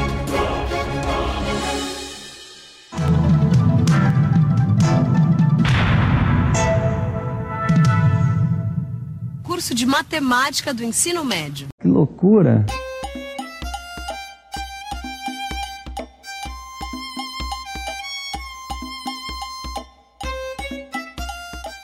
Falando em problema, tem um negócio que é legal aqui, porque ele tem até um, um cunho cômico, que é o problema dos 35 camelos. Vocês já ouviram? Não. Não. É bem de boa esse, ó. Vou ler aqui e vocês vão pensando aí. Problema dos 35 camelos. Nesta passagem, Berenice, o homem que calculava, é da hora o nome, né? E seu colega de jornada encontraram três homens que discutiam acaloradamente ao pé de um lote de camelos. Ah, sei. Não, é, vai. Continua, é. Por entre pragas e impropérios, gritavam furiosos. Não pode ser, isso é roubo. Eu não aceito isso. Corintiano. Sacanagem. ok, eu sou corintiano, né? O inteligente Beremice, o homem que calculava, procurou informar-se do que se tratava. Somos irmãos, esclareceu o mais velho. Recebemos como herança esses 35 camelos. Segundo a vontade de nosso pai, devo receber a metade. Meu irmão, Hamid, uma terça parte. E o mais moço, Harim, deve receber apenas a nona parte do lote de camelos. Contudo, não sabemos como realizar a partilha, visto que a mesma não é exata. É muito simples, falou o homem que calculava. Encarrego-me de realizar com justiça a divisão. Se me permitirem que eu, junto aos 35 camelos da herança, este belo animal, pertencente ao meu amigo de jornada, que nos trouxe até aqui. E assim foi feito. Agora, Beremis, o homem que calculava, de posse do... Enfim, de posse dos 36 camelos, farei a divisão justa e exata. Voltando-se para o mais velho dos irmãos, assim falou: deverias receber a metade dos 35, ou seja, 17,5. Receberás a metade de 36, portanto 18. Nada tens a reclamar, pois é claro que sairá lucrando com essa divisão. Dirigindo-se ao segundo herdeiro, continuou: E tu deverias receber um terço de 35, isto é, 11. 11 pouco. Vais receber um terço de 36, ou seja, 12. Não poderás protestar, pois tu também saíste com visível lucro na transação. Caraca, tinha um vocabulário. O cara fala bem, hein? Demasiadamente. O quê? O que, que ele tem, Rufus? Desenvolvido? Dialética? Não, ele tem um léxico desenvolvido. É, o léxico. O léxico é demasiadamente exacerbado. E ele também saíste com visível lucro na transação. Um vocabulário maravilhoso. Eu quero saber. Eu quero saber. É, por fim, você ganhou o Chico Bioco pra você. por fim, disse ao mais novo. Tu, segundo a vontade de teu pai, deverias receber a nona parte de 35, isto é, 3. E tanto. Vais receber a nona parte de 36, ou seja, 4. Teu lucro é igualmente notável. Ó, que cara genial. E concluiu com segurança e serenidade. Pela vantajosa divisão realizada, couberam 18 camelos ao primeiro, 12 ao segundo e 4 ao terceiro. O que dá um resultado de 34 camelos. Dos 36, sobraram, portanto, dois. Um pertence ao meu amigo de jornada, o outro cabe por direito a mim, por ter resolvido o contexto de todos, e complicado o problema da herança. O complicado problema da herança. Sois inteligente, ó estrangeiros, clamou o mais velho dos irmãos. Aceitamos a vossa partida, na certeza que ela confida com justiça e qualidade. Ou seja, se você sabe matemática, você pode ser filho da puta com os outros. E pegar um camelo pra você. pegar um camelo do nada, né? Tá certo, mano. Ele usou de artimanhas, subterfúgios.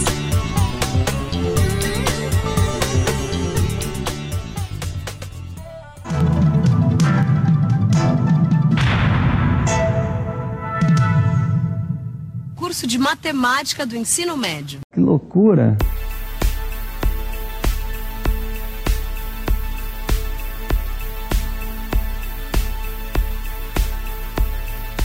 Já que nós temos aqui dois matemáticos, Não, é, um e-mail, vai, um e-mail. um cientista da computação e um ana- analista de sistemas para negócios e um estudante de cursinho e eu, mas não conta muito.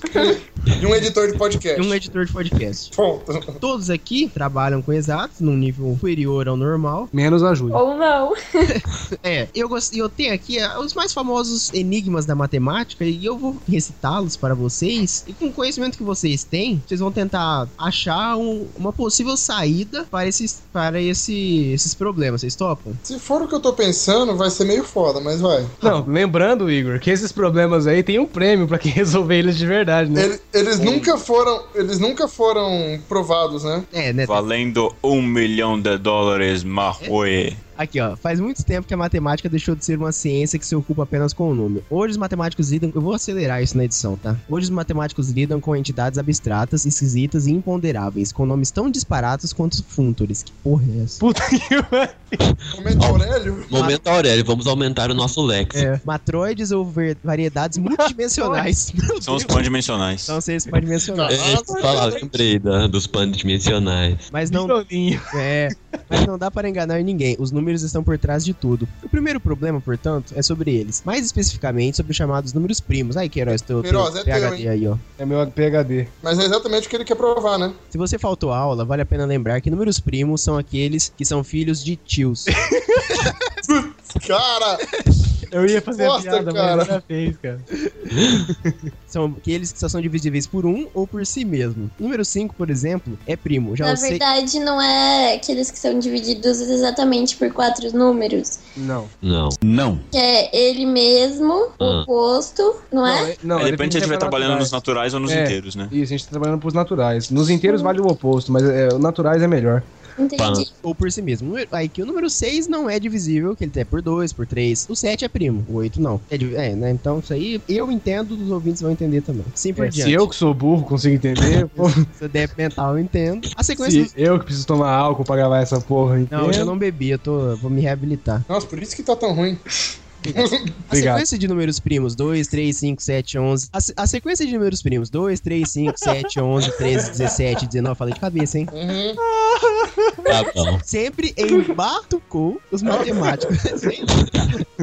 A priori, eu não entendi porra nenhuma. É, foi, o, foi o cara lá que escreveu isso aqui. Porque parece não ter a menor lógica. Comporta-se como se os primos aparecessem ao acaso. Se alguém souber es- descrever uma regra capaz de dizer quantos primos existem até um certo número, isso poderia ter consequências que vão da segurança de computadores até outras teorias sobre a origem do universo dos seres pós-dimensionais. Ó, Olha, hein? Não, mas isso é verdade. Inclusive, é esse aí que é minha. minha... seres Enfim, pós-dimensionais? É, é. Vou deixar assim, pra não, ninguém me roubar minha ideia. O alemão Georg Bernard Riemann, Riemann. acreditava, Nossa. acreditava ter descoberto uma fórmula para descrever, descrever a distribuição dos primos. Essa fórmula já foi testada para o primeiro 1.5 bilhão de números e está correta, mas isso é bem diferente de provar que ela é verdadeira, é só continuar testando, né? Para Ah, todos. é, é, vai, vai É testando. infinito.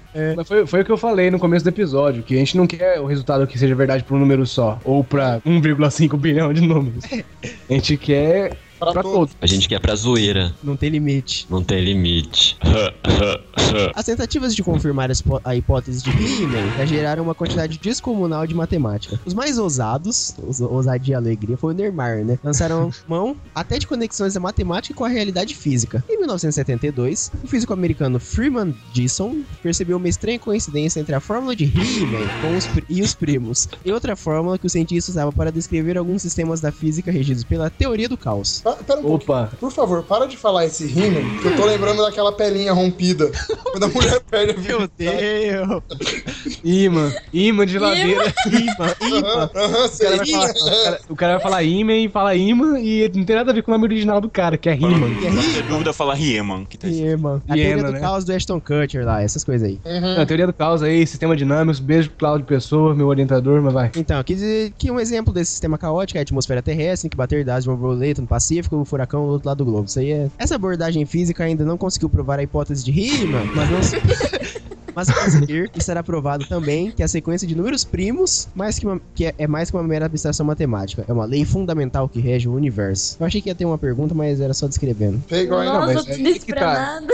Não, mas cadê aí? Eu quero saber qual que é a fórmula que ele falou. hein? A conjectura dos números primos gêmeos. Conhece? Conheço, vai. Não, pera um pouco. Ah, ô, Igor, o que, que significa isso que você falou? Vamos lá. O quê? Isso que você acabou de falar. A conjectura dos números primos gêmeos? Isso, o que, que significa? É quando uma pessoa tem uma ideia, uma hipótese de filhos de tios que são gêmeos. Puta que pariu. Parei. Boa, Que tem. boa, moleque. Ah, eu, o homem, o homem improviso. Tem o cara que era o homem que calcula. Eu sou o homem improviso. E também Aí, tinha cara outra, que ri, né? É, e tinha o cara que ri, que era o He-Man. He-Man. Aqui, ó. Não, não, mas isso aí é porque você faz fertilização in vitro, fica. Eu ouvi falar que é mais chance de sair gêmeos mesmo. Você pode escolher, né? E se for tua tia que fez isso, você vai ter primos gêmeos. Aí sim. Então, aqui existem infinitos. Só não pode ser irmão do primo, né? Aí vira Game of Thrones, né? É verdade. Existem infinitos primos P, de modo que P mais 2 também seja primo. Essa é a frase que marca a tal conjectura, uma teoria de números abertos que nunca foi resolvida. Primos gêmeos são dois números primos com uma diferença de 2 entre si. Menos 5 e 7, 11 e 13. Não, 5. 13, né? Menos Tô ligado. 5 e 7, 13, né? 13 confirma. 29 e 31, etc. Será que dá para identificar esses primos infinitamente? Difícil, difícil dizer. Afinal, os dois maiores números primos gêmeos conhecidos têm 10 100.355 dígitos decimais. Aí que tá, né, mano? Pô, vai ficar testando. Tá vendo como é que é complicado ficar testando um por um, mano? Porque você chega em um número grande, mas você Fica com tem um preguiça, velho. Mas é o que a gente fala, matemático não calcula, matemático chuta, né, praticamente. Eu sei resolver esse negócio. Hum. Ah. Se tem Joga infinito- fora. Não, se tem infinitos números, então infinito mais infinito são dois infinitos, então são gêmeos. infinitos primos Boa, gêmeos. acho que Boa. ganhou o prêmio Nobel. Obrigado, gente. zerou a vida. Zerou a vida. Eu vejo os matemáticos como duas crianças, tá ligado? Um fala assim, ah, eu tenho um número muito grande, é o tá tá tá tá tá tá, aí fica falando. Aí outro, ah é, eu tenho um maior, tá tá tá tá tá tá tá, tá. aí fica assim, cara, em loop infinito. Isso que são os matemáticos. Ô, louco, cara. Não, não fala isso, pô.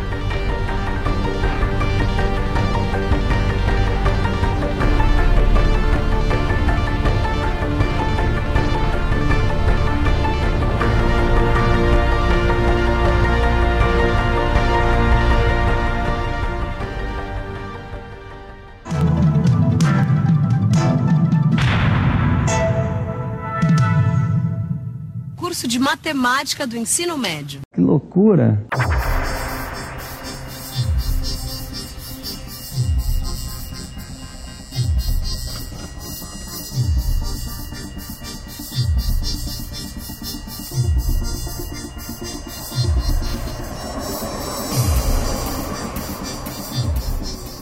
Problema de Collatz. Também conhecido como problema de 3n mais 1, esse problema foi apresentado pelo matemático L. Collatz em 1937. Basicamente, pegue qualquer integral positiva. Basicamente, assim, coisa que eu faço todo dia, eu acordo, pego uma integral positiva n. Não é integral, é inteiro. É. Eu realmente tive um professor que ele, um certo dia ele acordou, ele foi tomar café da manhã e ele montou um alto-falante de plasma na cozinha dele. Fácil, Aí né? sim. É coisa que você faz todo dia. Aqui, Normal, né? Então, a- a edição vai me salvar. Basicamente, eu acordo todo dia e pego um número inteiro positivo n. E se esse. E. A edição vai te salvar, né, seu viado? Deixa eu falar um negócio agora, seu gay. Seu viado.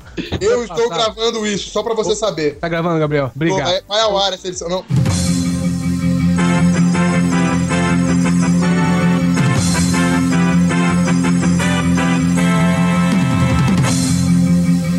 Posta, não Ô, ouvintes, ouvintes, no episódio passado eu falei uma merda inacreditável. e foi pro ar, porque o viado do meu editor quis que fosse pro ar. O gay. E o pior falei- é, você corrigiu. Eu corrigi durante o episódio, não era da gravação. Eu falei. foi- Miguel, certeza que errou, nem conheci. Miguel, Não, caralho, tem Errou, mó burro, nem sabe os escritores aí. Dois segundos depois ele corrigiu. Valeu, o Gabriel, que é filho da puta comigo, ele tá me ajudando aqui, ó. É Não, ignorante o cara aí, mas Deixa eu falar. ignorante. Ó. Nossa, Eu falei, eu falei que o Ariano Suassuna, que morreu em 2014, ele tinha escrito Vida Seca. Isso não é verdade, eu sei que não é verdade, entendeu? Eu sei que, que- quem escreveu Vidas Secas foi Graciliano Ramos. O Como ele chama? Graciliano Ramos. Ah, bom. é. É, Cuida da tua vida, meu. o, o- o Ariano Suassuna, o que, que ele escreveu? Ele escreveu o Alto da Compadecido, tá? Eu falei isso durante a gravação, só que o gaysão aí, o comunista da porra, não pôs o episódio. E se não colocar de novo, vou ficar repetindo até o fim desse ano essa porra desse erro.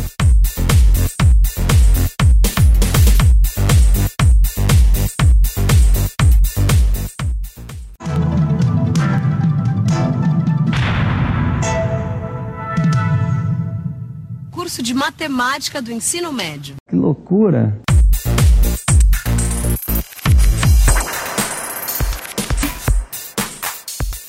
Aí tem aqui, ó, só rapidinho a, a conjectura de Goldbach. Poderia ser conjectura, Essa é importante pra a caralho. conjectura de Goldman, né? Mas o Goldman, né? Não, meu. Não fala desse povo. Ninguém conhece o Goldman. O Goldman é o único cara Acho que a Júlia conhece. Você conhece o Goldman? Eu estudei com ele. Ele, ele tem Olha lá. 36 anos e tá no segundo colegial. Tem 40 Sério? anos. tá? Ele repetiu em quatro vezes, velho. ele tem um casal de, Quatro meninas com 9 anos de idade já, no segundo colegial. É, a Ele- Clarinha ele tá e a no- Lara. Ele tá no segundo colegial. Sim, eu não sei, eu nunca conversei com ele. É, ele trabalha já, só que ele estuda também. E ele não saiu do segundo colegial. Não, ele tem família já. e Daqui a Ele casou, vai- né? Daqui a pouco ele vai ser vô. É verdade, não, eu tô falando. Tá no segundo colegial. Ele tá no segundo colegial. Que horror. Mas ele é gente boa. Mas tá no Eu segundo nunca falei com ele. Aí tem aqui, ó, conjectura de Goldbach. Essa é bem fácil de entender. Para todo número par maior que 2, é a soma é a soma para todo número par maior que 2 é a soma de dois primos. Por exemplo, 6 igual a 3 mais 3, 8 igual a 3 mais 5, etc. Mas e aí? Quem tem a paciência e o cérebro para lidar com números imensos e provar que isso é verdade? Cara, é muito, é muito simples. Isso. Extremamente simples. O o cara tá afiado hoje, ganhando milhões atrás de milhões. Eu divido com vocês depois. Você pensa assim: é a soma de. É um, um par de primos. Par são dois. Dois lembra segundo. E segundo é o segundo colegial que tá o Goldbach que vocês falaram. Putz, Então, o fechou. Gold- Fechou. Caralho, velho. Ele é a resposta para essa questão. A gente tem que fazer o tipo filme do Nicolas Cage, tem que achar o Nicolas Cage pra achar o Goldman, pra achar a resposta. Da conjectura de Goldman. A conjectura de Goldman. Esse é o nome do filme. Olha, o, o Nicolas Cage tem que fazer esse filme. A conjectura de Goldman. Goldman. Ia ser Cara, animal. Pior que o que o Guilherme tava fazendo, falando, me lembra de um negócio que eu aprendi na segunda série, na matemática básica lá, que a professora ensina que a soma de dois números ímpares dá sempre um número par. Eu comecei a ter problema aí, cara. E aí que eu me compliquei. Aí se você pensar, se você usar dois números ímpares diferentes do 2, obrigatoriamente ele vai dar um número par. Eu, eu escutei o que o, Gab- o Gabriel falou mesmo. Se você usar dois números ímpar- ímpares diferentes de dois. Não, dois Não foi isso? Porque Falei, o dois é o número I. Não, eu, eu quero que você dá, dá um, dê um zoom ah, é, audível Eu bem falei grande. Não, eu- peraí, eu falei ímpares. Se você usar dois números ímpares diferentes do 2, diferentes do 2, do 2, Falou. Pô, Ele falou desculpa, que é a então soma de dois números ímpares. Diferente de dois. eu pensei, qualquer número primo diferente de 2 é ímpar. É isso que eu quis falar, desculpa então. É porque todo triângulo retângulo. É, não, gente, eu já, gente, já é 2h35 da manhã, eu já tô estourado, meu cérebro já não funciona. Desculpinha, sim. Pra fechar com chave de. Igor, você que. Igor e Lucas, vocês que gravam comigo desde o episódio 10. Vocês sabem que meu cérebro para de funcionar meia-noite. Ó, Não, ó, eu vou, eu vou apoiar o Gabriel porque ele apoiou eu no- na parte do Ariano Suassuna lá. Ele tá parando de ser filha da puta com você? Não, mas hoje ele tá no esquema. Viu, Igor? Caralho, eu vou te cobrar, mano. Eu sei onde você mora, mano. isso é uma ameaça? Isso é uma ameaça, cara? Isso Fala é Uma você- ameaça foi detectada. Fala que Eu você. sei onde você faz academia. Fala que você conhece os segredos dele. Eu conheço os segredos dele. Inclusive, vai pro Conspiradrop. Seus, seus segredos não estão seguros comigo se você. Eu já colocar- contei nos meus segredos nos episódios. É, mas tem vários outros segredos aí. Eu sou o Batman. P versus NP. P versus NP. É um problema É um jogo de computação, hein? futebol. É, um jogo de futebol. Isso. Ah, PVP, né? É, PVP Tibia, né? Tibia, mata. É, verdade. Game Gold, BRBR. Goldman. Gold. Gold. Piada da noite é Goldman. Suponha que você esteja carregando, encarregado de definir onde vão morar 400 estudantes. O espaço é limitado e só 100 deles vão poder ficar no campus. 2 por quarto. E para complicar as coisas, o diretor te deu uma lista com pares de alunos incompatíveis e pediu para que nenhum deles ficasse no mesmo lugar. Liste todas as possibilidades. Praticamente uma questão de vestibular, né? Então, mas não fala quantos quantos pares que não podem se juntar, né? Ah, tá até dizendo aqui, ó. Por mais que pareça simples, o que você pode, o que você ainda não parou para pensar é que o número de duplos diferentes que você pode fazer com 100 de 400 excede o número de átomos no universo. Cara, eu não entendo como que esses problemas são os problemas do milênio, se são tão simples de serem resolvidos. É, você já resolveu dois, né, cara? Te- Cara. temos, temos um gênio aqui. Faz uma greve estudantil e pede uma moradia maior, pronto. É isso aí. Caralho. Eu vou- liga- Vamos grevar. Não, agora Grevar. eu quero citar. Agora eu quero citar a propaganda política de um cara. Agora eu esqueci o nome, agora o Igor vai ter que pro- procurar. Sabe o cara que fez o raio privatizador? Nossa! A propaganda política do Paulo Batista aí tem uma que é o. Tem um baseado falando pro estudante da USP assim: Ah, cara, vamos grevar, mano. Vamos grevar. aí ele chega, é muito zoado. Ele chega assim: raio privatizador. Tá com raio nos estudantes eles viram. E fica uma faculdade particular lá e os caras param de fazer greve, fica tudo certinho. Chega, Cara de fumar droga. para de fumar drogas. É isso. Acho que com essas informações a gente pode encerrar o episódio, né? Acho que já dá pra encerrar, né? Tem bastante conteúdo aí, a gente passou informação, fez piada, porque é isso aí, né? É, informação. A gente cagou, na... a gente defecou um episódio inteiro. Ah, mas falamos muita coisa aí. Merdas. A gente despertou a vontade pelo aprendizado matemático do ouvinte. Que a parada É, eu, ouvinte, você Beleza, né? A Júlia tava quase dormindo. ainda nem vai mais estudar, larguei essa vida. A Júlia deu uma pingada ali na cadeira agora que quase bateu a testa na mesa. Larguei, vou gravar podcast, vai. Hum. Tem que instigar o pensamento exato no ouvinte. É, mostrando como é fácil resolver esses problemas do milênio, como o Guilherme fez aí. O Guilherme cagou pra toda a teoria, matemática e demonstração e Mas resolveu resolveu, isso que é importante. Exatamente. Eu vou Resolveu. dividir meus 3 milhões com vocês depois, que sempre me apoiaram durante toda a minha vida. Isso aí, Guilherme, é isso aí, cara. De Não, obrigada não. Ele não falou que vai dividir com você. Com o pessoal do curso. Ah, desculpa então. Meu nome é Igor e fica aí a minha ajuda aos ouvintes que não têm, que têm dificuldade em matemática como eu. Não tenho frase, eu sei como é difícil não conseguir entender equação de primeiro grau. Bom, falou ouvintes, eu espero que vocês tenham aprendido alguma coisa ou que vocês não tenham aprendido porra nenhuma, porque aí vocês dão dinheiro pras escolas e cursinhos e é aí que a gente ganha dinheiro, né? Cara, filha da. É, obrigado, ouvintes. Eu sou o Gabs, o amigo que me todas as noites me despedindo e, por um acaso, você é uma função? Por quê? Tá afim? Nossa, Gabriel. Nossa. Nossa, Gabriel, olha. Vamos dormir, vamos. Essa é da época de colegial, gente. Não podia faltar, porra. Jesus virou pros seus discípulos e falou: Ax quadrado mais bx mais c igual a zero. Que Mas isso, que é Jesus? mestre? É apenas mais uma parábola. Como você é jocoso. Jocoso. O que seria isso? É o É que tem pessoa- jogo. É isso, é uma pessoa que é engraçada. Desculpa se você não tem um Lex igual o meu, cara. É, o cara é GLS total. Então é isso, ouvintes, porque 2 mais 2 é 4, e 4 é 40, e 2 é 42, e 42 é a resposta do universo. Ué, Caralho. Não, tá aqui, ó. Você é tão sonhador a ponto de colocar o mundo no lugar segundo a Radiohead 2 mais 2 é 5. É, obrigado, ouvintes, por mais uma participação. É minha última, porque eu vou curtir meus 3 milhões agora. Falou, seus perdedores. Pô, e nós? Você não ia dividir a porra do Oi, ele dinheiro? não vai dividir o dinheiro aí, não, mano? Rapaz, já 14. Alô? Alô? Boa noite, ouvintes. Espero que tenham gostado, que gostado, que não tenham dormido igual eu, assim, e que não desistam da matemática, porque no fim ela não é tão chata assim. Segundo o Visconde de Sabugosa, a matemática é uma ciência que está em constante evolução. Só que não, né? Porque Sim, Claro que sim. Claro que sim. 100%. Claro Pelo sim. amor de Deus. Tira esse Entrou um herege. besouro aqui na sala. agora. Vai ser Claro o pastor falando, pelo amor de Deus, Jesus. Não, ele voou quase no meu olho aqui. Pra glorificar de pé, igreja. Vai fazer igual o Shiryu, enfiar o dedo no olho? Ele tá ouvindo